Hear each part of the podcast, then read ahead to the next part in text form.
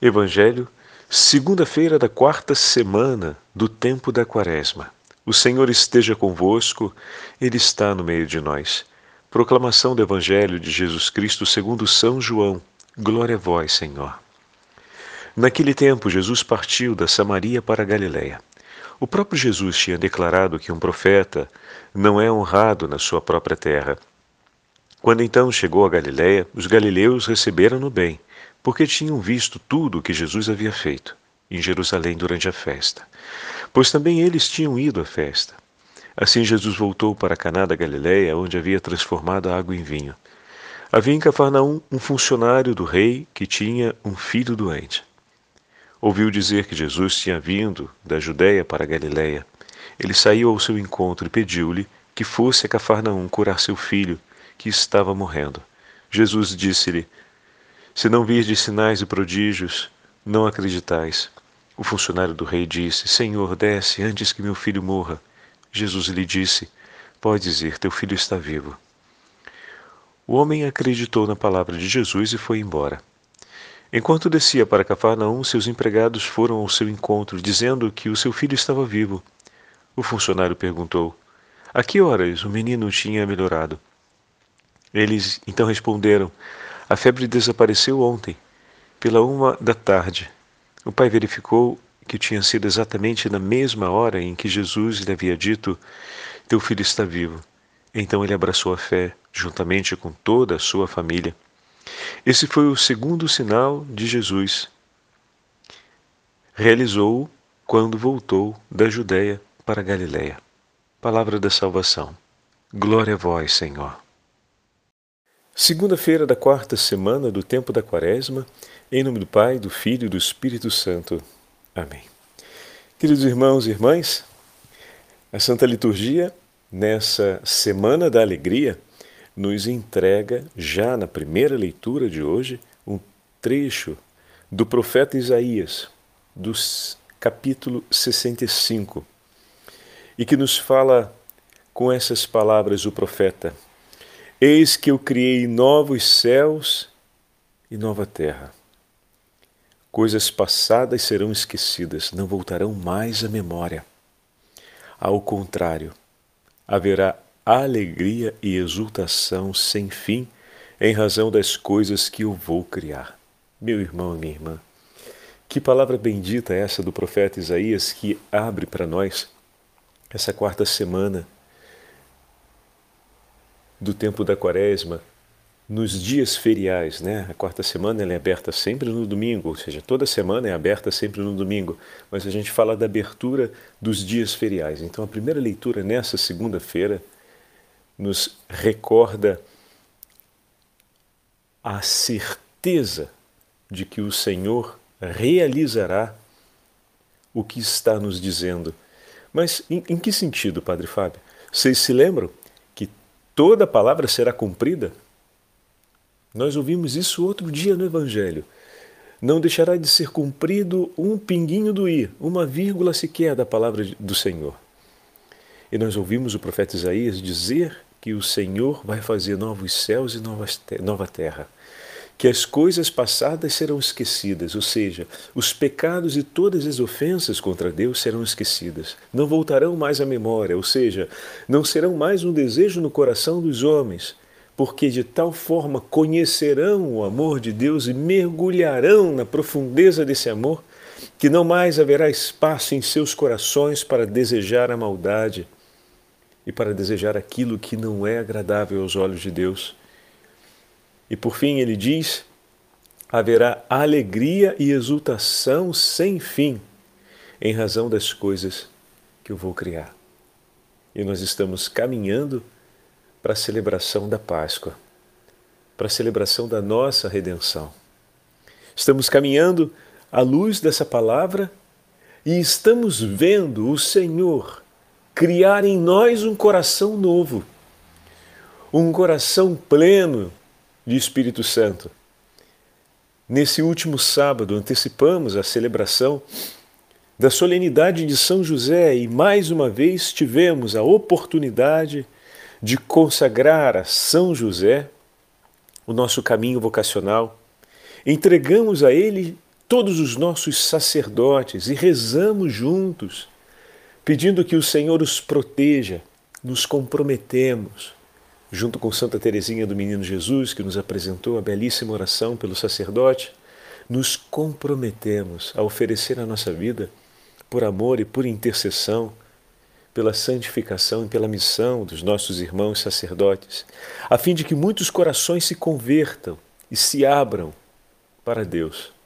Pedimos ainda que o glorioso São José, com as palavras de Santa Aníbal Maria de França, possa conduzir os sacerdotes e seminaristas no crescimento da piedade, da sabedoria, do conhecimento, da fé, a fim de que, estando ao nosso lado, eles nos concedam as graças do sacramento, sobretudo nos abençoem nos instruam na palavra de Deus e dessa forma aquele coração renovado e de carne possa ser restaurado pelo Senhor, que prometeu arrancar o coração de pedra e colocar no nosso peito um coração de carne. Também pela intercessão de Nossa Senhora, nós entregamos não apenas os nossos sacerdotes, mas as nossas famílias ao cuidado e à intercessão de São José a fim de que, da mesma forma como São José guardou e amou os dois tesouros de Deus, a Virgem Maria e o menino Jesus, assim também guarde a nossa casa, a nossa família, e que nos ensine a sermos obedientíssimos como ele também foi. Falávamos a respeito das virtudes abundantes que são base para que possamos viver a obediência e a prontidão e que Deus está disposto a nos oferecê-la. E de tomar nas mãos o nosso coração, se nós nos entregamos a Ele e confiamos nele, e dessa forma Ele possa edificar em nós uma experiência nova de confiança e de aliança amorosa com Ele, para que o nosso coração siga obediente e destemidamente a colocar em prática a sua vontade.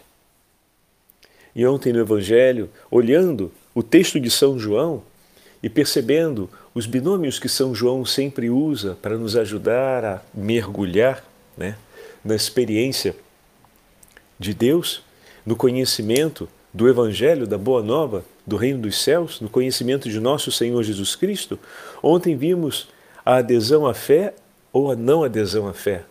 Vimos também o binômio entre trevas e luz, ou entre ter a vista e permanecer na cegueira. Acompanhamos o testemunho daquele homem que, ouvindo a palavra do Senhor, começou a ser curado interiormente daquele modo de pensar e daquelas dores que nós trazemos por esse modo de pensar. O sofrimento na minha vida, sobre o qual eu não tive nenhuma responsabilidade, é uma punição de Deus? É um mal de Deus?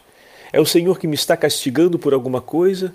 Mas por que esse sofrimento acontecendo na minha vida? E o Senhor fala para ele. Naquele momento, respondendo aos seus discípulos, falávamos ontem, ele era cego, não era surdo.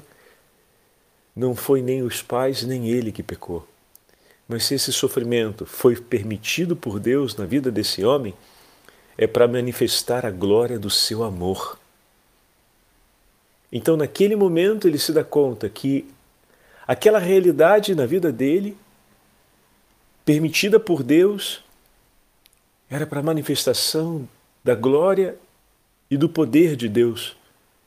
E naquele momento ele abraça uma dor que talvez carregasse sobre si como um peso. O Senhor veio para nos orientar. A primeira cura é a cura de uma mentalidade distorcida sobre a fé e sobre a pessoa de Deus e o amor de Deus por nós. Uma mentalidade que muitas vezes nos faz homens e mulheres espedaçados interiormente. Homens e mulheres que passam a duvidar de Deus. Tudo aquilo que acontece na nossa vida está sob a regência soberana de Deus e podemos abraçar com toda a força e com todo o amor, como na Via Cruz, Cruzes, como, como, perdão, como nas vias sacras nós estamos fazendo a cada sexta-feira, vendo o modo como o Senhor caminha e nos testemunha o percurso da paixão e abraça a cruz, nós também podemos abraçar a cruz na nossa vida. Aquele homem abraça a sua cegueira. O Senhor, que conhece todas as necessidades do coração do homem, conhecia as necessidades do coração dele. E a primeira que fosse curado dessa mentalidade que poderia levá-lo a rejeitar ou a rebelar-se contra Deus, a revoltar-se contra Deus, por acreditar no final que Deus era malvado, pois já não sabia mais como fazer penitência na vida dele por aquilo que poderia ser um pecado e continuava percebendo-se como um maldito aos olhos de Deus, como os fariseus irão jogar na cara dele dizendo: Tu és um maldito.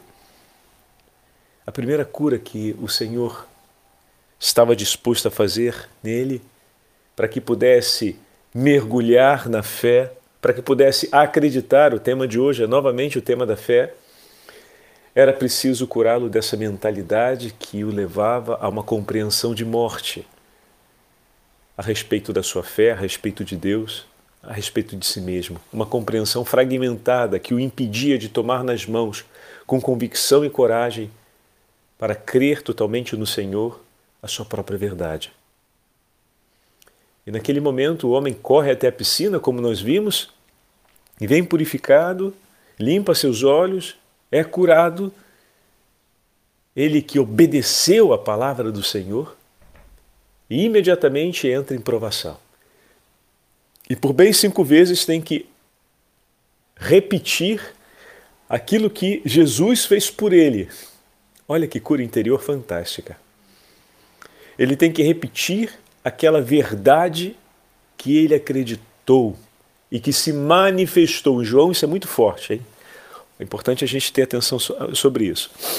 João coloca hoje no texto, fazendo um paralelo com ontem, que o chefe da sinagoga ouviu o que Jesus lhe disse e ele então partiu para casa. Né? Deixa eu pegar aqui o texto. O homem acreditou na palavra de Jesus e foi embora. Quando ele encontra com os empregados, os empregados então falam que naquele momento do dia de ontem, ou seja, por volta de uma hora da tarde, o filho dele tinha ficado curado. E ele avalia e diz: Bom, esse foi o mesmo horário que Jesus falou comigo. E a con conclusão de João, ou seja, o passo seguinte que o evangelista nos mostra, é que naquele momento ele abraçou a fé, juntamente com toda a sua família. Então, de fato, o que o Senhor disse aplicou a ele, aplicou-se a ele: se não virdes sinais e prodígios, não acreditais. Uma fé frágil, uma fé que espera de Deus os sinais, e sabe qual é a coisa extraordinária? O Senhor oferece os sinais. O Senhor compreende a fragilidade da nossa fé e oferece os sinais para que a gente possa permanecer firmes. Agora voltemos ao testemunho de, homem, de ontem daquele pobre homem cego que imediatamente, após ter sido curado, esse é um sinal fortíssimo, né? Ele ouviu as palavras daquele homem, Jesus, ele sabia quem era, ele obedeceu Ali começou a cura interior dele, em que ele deixou aquela mentalidade, abraçou a própria integridade de sua vida com todas as dores e com todo o sofrimento, porque era cego desde o nascimento, quantos anos de sofrimento sobre isso, quanta humilhação ele não passou, como foi passar mais uma vez nas mãos dos fariseus, naquele mesmo episódio de ontem. Entretanto, imediatamente colocada à prova, ele não faz outra coisa senão recordar o que Jesus fez por ele. E ontem falávamos a respeito disso. O momento da provação é o momento em que nós temos a ocasião de fazermos memória do amor do Senhor por nós, como no livro do Cântico dos Cânticos. Cada vez que a esposa era encontrada em seu pranto por não encontrar o seu amado, lhe perguntavam e debochavam dela: Mas por que choras por ele? Por que ele é assim importante para você? Tentando dissuadi-la a abandoná-lo.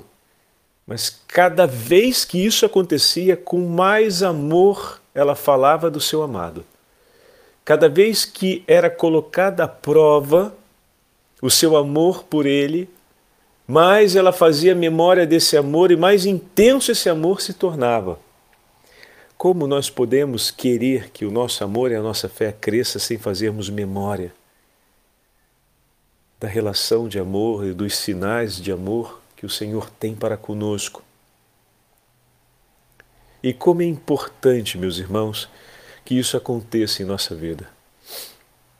Jesus, no Evangelho de hoje, volta a região da Galileia, a região do seu nascimento. Ele deixou a Judéia, deixou a festa da Páscoa, estava retornando a Galileia. E João fala a respeito de uma máxima, que o profeta não é bem acolhido na sua terra. Acontece que, dessa vez, o acolhimento foi um acolhimento, digamos assim, não hostil, porque muitos estavam em Jerusalém e viram as pregações que o Senhor fez, viram os ensinamentos que o Senhor fez durante a festa. E tendo ouvido o Senhor, o receberam.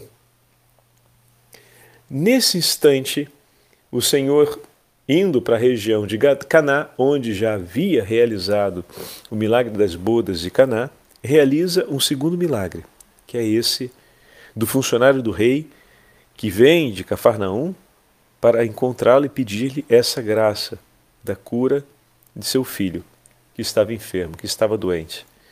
E Jesus lhe faz uma palavra de amunição. Parece que ele ignora as palavras de Jesus, pois ele continua é, com a sua súplica. E ali nós entendemos que o evangelista coloca o discurso de Jesus não exclusivamente para aquele homem, mas para todos nós. E o Senhor cumpre essa graça com a sua palavra, o manda de volta e diz que o seu filho ficou curado. E ele acredita, como falávamos ainda há pouco, e retorna.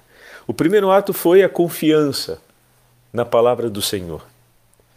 Mas quando os seus empregados trazem a notícia, ao invés dele dizer eu sei, pois Jesus me disse, aí a gente vê a beleza do testemunho de ontem do cego ele procura saber o que aconteceu e ouve o que aconteceu.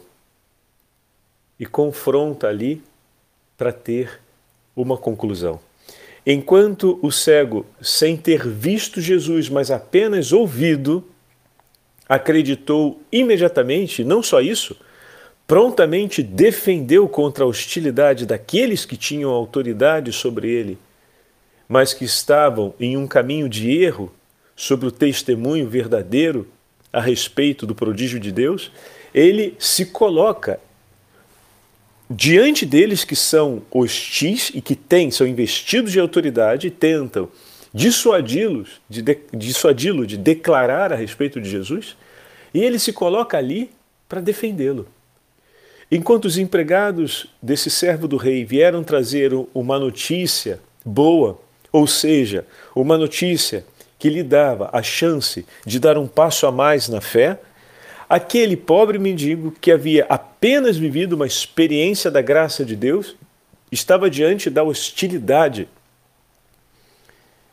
contra o seu testemunho de fé e perseverou.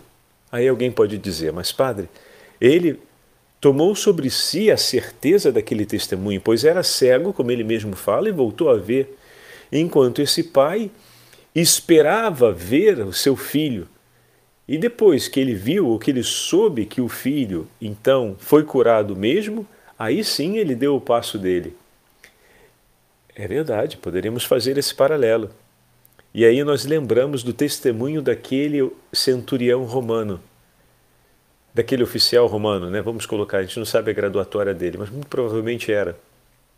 Porque era responsável pela cidade de Cafarnaum, que não era pequena naquela época, era uma grande cidade comercial.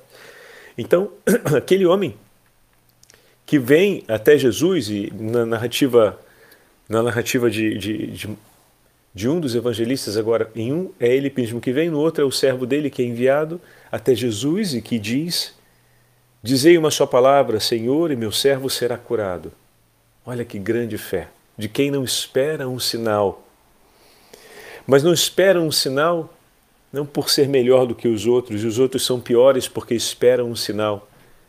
Às vezes, a nossa fragilidade ela necessita de um amparo a mais do Senhor. E como é importante reconhecer isso, pedir e confiar nele.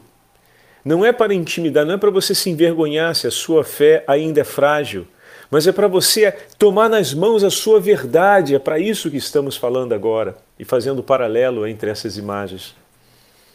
Tomar nas mãos a sua verdade, Senhor, eu consigo acreditar, eu tenho o germe da fé que o Senhor já colocou em mim, mas às vezes ela é muito frágilzinha. E eu preciso do teu amparo. Eu preciso, Senhor, da sua ajuda. Eu preciso da sua mão. Revigora a minha fé, Senhor. E aí entra tudo o que temos falado entre ontem e hoje. O Padre praticamente tem refeito, estou conectando as duas homilias, a de ontem, a de anteontem com a de hoje, para mostrar que existe uma ação nossa, não apenas a súplica ao Senhor, mas uma ação nossa é fundamental para termos uma fé vigorosa, fazermos memória dos prodígios de Deus na nossa vida, recordarmos os nossos vínculos de amor com Ele que seja essa a alegria do nosso cotidiano, ou seja, no nosso dia a dia, durante o ritmo do dia. É verdade que a gente tem um monte de preocupações para responder, problemas para realizar, estudos para fazer, né?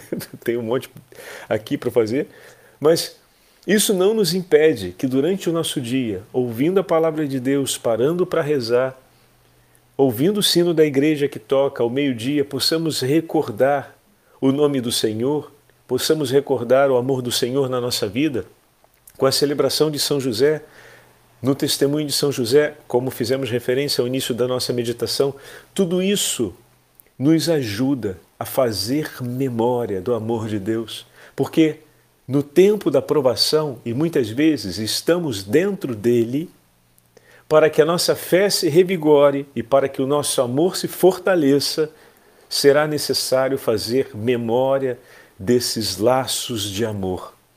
Memória desses testemunhos da bênção, do carinho, da presença de Deus conosco. É ali que se revigora a nossa fé. Esses são os sinais e prodígios que o Senhor já ofereceu em nosso favor.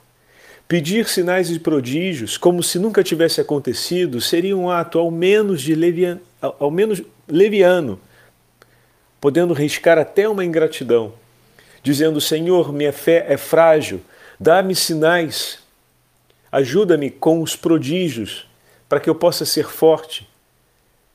Como se não houvessem já prodígios oferecidos que esperam pela tua memória. Então, muitas vezes, esses prodígios que nós dizemos que Deus tem que fazer novos ou precisa nos oferecer novos, alto lá. Pedi-los é importante se eles forem oportunos segundo a vontade de Deus para o nosso bem, mas jamais se esqueça dos prodígios já realizados, porque eles estão na sua vida como um testemunho do amor e da fé que esse Senhor já edificou em ti. Às vezes esmorecemos na fé e precisamos do socorro e do apoio de Deus, é verdade. E precisamos pedir que Ele venha em nosso socorro, é verdade. E precisamos pedir que Ele nos sustente com prodígios, é verdade, segundo a vontade dEle. Mas é um dever de amor nosso e uma obrigação, vamos colocar assim, um dever de casa, um trabalho de casa nosso. Porque quem ama o faz, não porque é uma pena a ser cumprida, mas quem ama o faz.